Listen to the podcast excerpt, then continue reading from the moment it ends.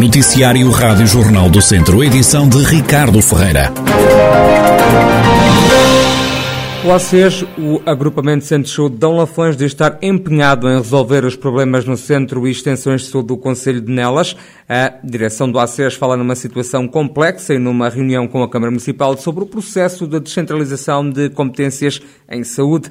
Disse que as extensões de Carvalhal, Redondo e Santar vão reabrir ainda durante este mês de abril. Foram também deixadas outras garantias, é o que dá conta ao Presidente da Autarquia de Nelas, Joaquim Amaral estávamos a falar quer da diminuição do horário de atendimento na unidade de saúde familiar de Nelas, pelo que nos foi dito, eh, brevemente a situação estará regularizada, mas vamos acompanhando naturalmente que isso seja feito, embora seja um, uma, uma diminuição significativa do horário de atendimento. Na questão das urgências, a, a senhora um, Presidente do Conselho Diretivo da Ação Regional de Saúde do Centro, a doutora Rosa Reis Marques, mostrou receptividade para tentar resolucionar essa situação e a senhora diretora um, da ACES Dom Lafões, a doutora Rita Figueiredo, um, assegurou que uh, as tensões de saúde iriam entrar em funcionamento, a de Carvalhal Redondo e a de Santana, durante uh, este mês de, mês de abril.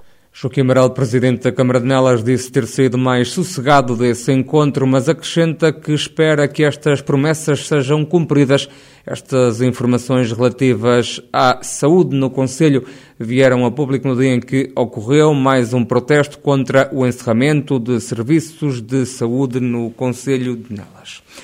Das últimas horas vem a confirmação de mais de duas centenas de novos casos de Covid-19 na região, agora que apenas alguns conselhos comunicam a existência de infecções e apenas uma vez por semana Mangualde tem mais 119 doentes, Nelas 91 e Carregal do Sal 64.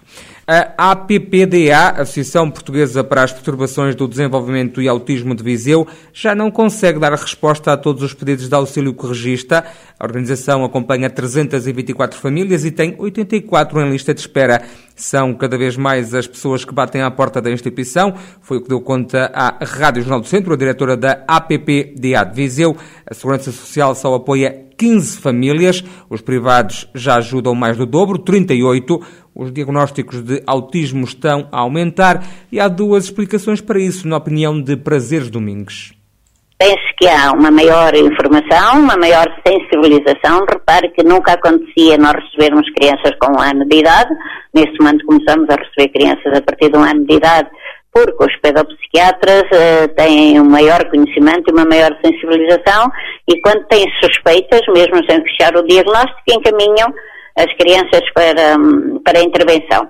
A maior sensibilização da comunidade. Por outro lado, deve haver alguma coisa ambiental ou assim que está a despoltar o aparecimento destes casos, né? A nível mundial, em Portugal não há aquelas estatísticas, não há levantamentos concretos, mas a nível mundial os números disparam.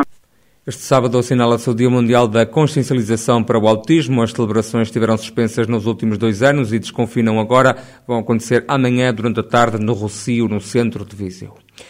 Aumento de preços vai ter um impacto enorme nas obras em andamento no Conselho. É pelo menos essa a convicção do Presidente da Câmara de Viseu, Fernando Ruas, que espera que o Governo tome uma posição sobre este problema. Não temos ainda o resultado disso. Agora, há uma coisa que não sabemos. Isso vai ter um impacto enorme nas obras que temos a andar.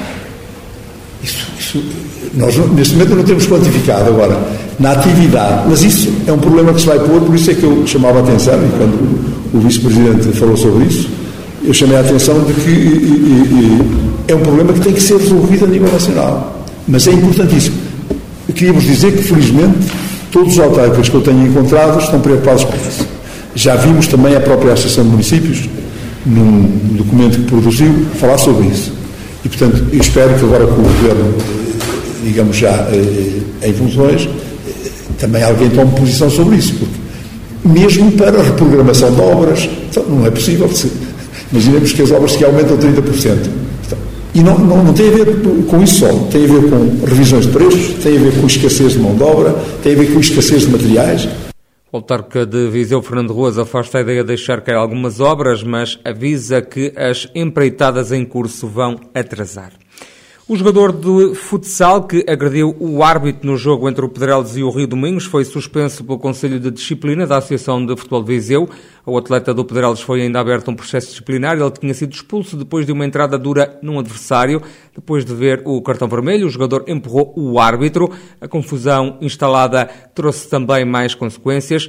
O treinador do Pedrelos foi suspenso durante oito dias por palavras dirigidas ao árbitro, ao que a Rádio Jornal do Centro conseguiu apurar junto de fonte próxima do Pedrales, o técnico terá dito ao juiz que se este não se sentia capaz de apitar o que faltava do jogo, que fosse então substituído pelo árbitro da mesa. Ao Pedrales foi aplicado um conjunto de multas no valor total de 120 euros.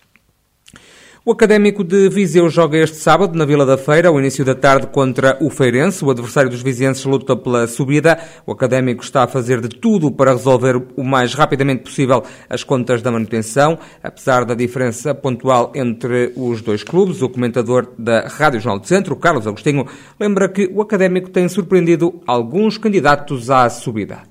É verdade que o Académico já demonstrou que perante candidatos à subida e a jogar no campo desse candidato, porque eu continuo a dizer que o Académico joga sempre fora, tem conseguido bons resultados. E por que não conseguir também agora com o Feirense? acreditar que de facto o Académico é uma equipa que nos tem surpreendido em alguns momentos deste campeonato, alguns resultados que se esperam precisamente com estes candidatos e, e que a equipa se galvaniza e, e, talvez pelos níveis de concentração estarem, estarem mais, mais altos e também por a responsabilidade não estar tanto do lado académico, o Académico que joga este sábado Feirense, jogo a contar para a jornada 28 da Segunda Liga de Futebol. O apito inicial está marcado para as duas da tarde.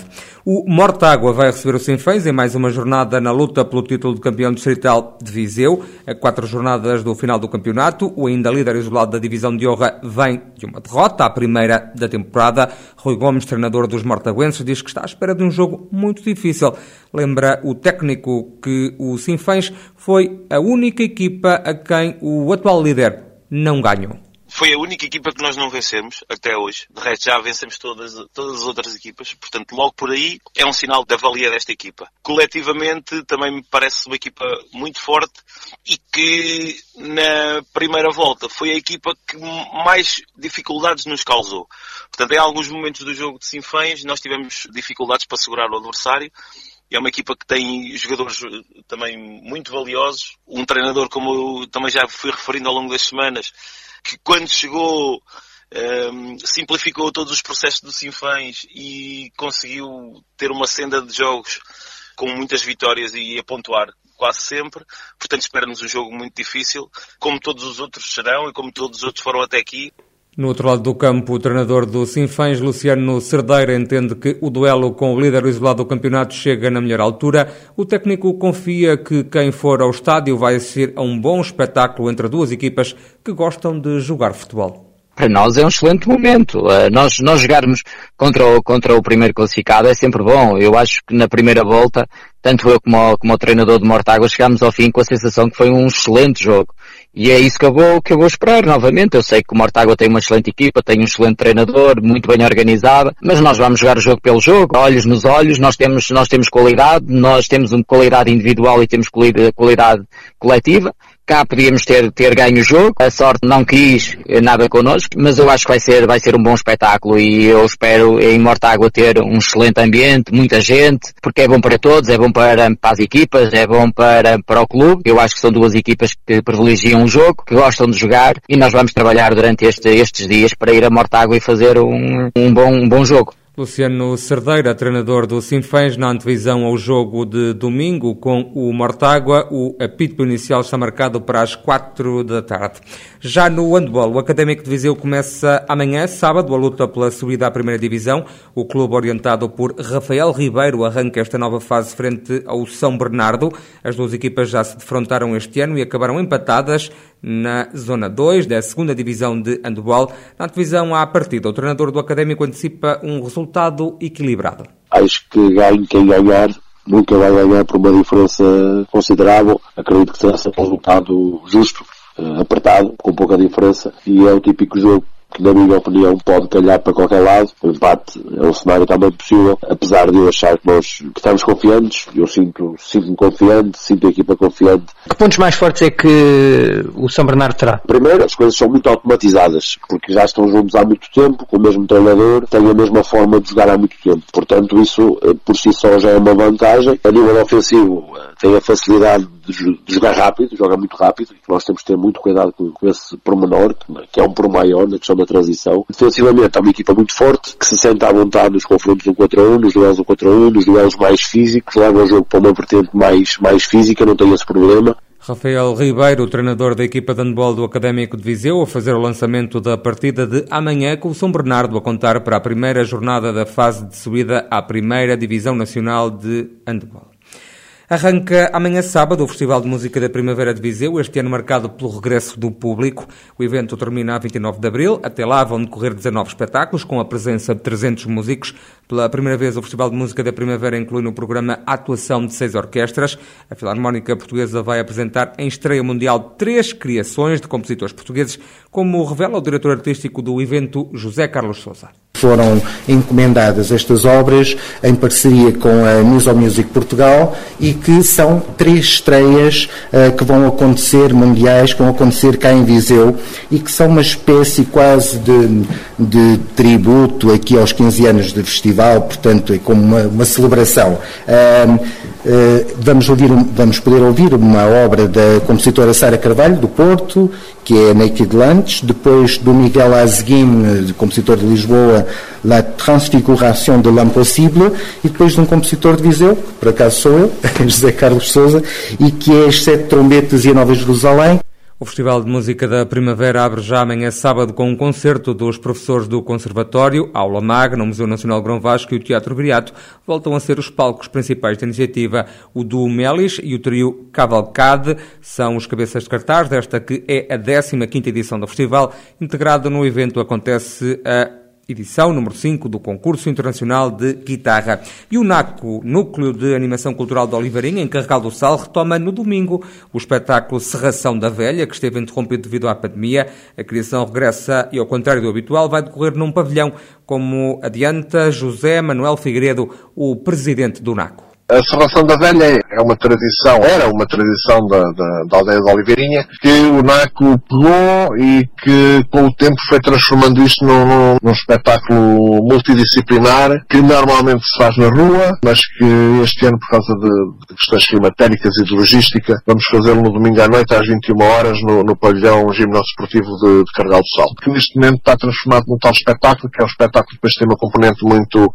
satírica relativamente aos contextos políticos e, e, sociais que se vivem no Conselho e que se vivem a, nível nacional e, portanto, o espetáculo tem essa, tem essa componente, digamos assim, de intervenção, entre aspas, política e social que nós, nós implementámos ao, ao, longo do tempo. Inicialmente isto eram, eram as deixas que se faziam às meninas solteiras, às meninas mais velhas solteiras e agora passamos para esta, para esta componente porque é mais abrangente e conseguimos chegar a mais público e pronto, basicamente é isso. É um espetáculo que tem cerca de 50, 60 participantes, tem música música ao vivo, tem uma componente teatral grande, tem uma componente de música, uma componente de canto. José Manuel Figueiredo, o presidente do NACO, que volta a apresentar no domingo à noite o espetáculo Serração da Velha, para ver quando forem nove da noite, no pavilhão Gino Desportivo de Carregal do Sal.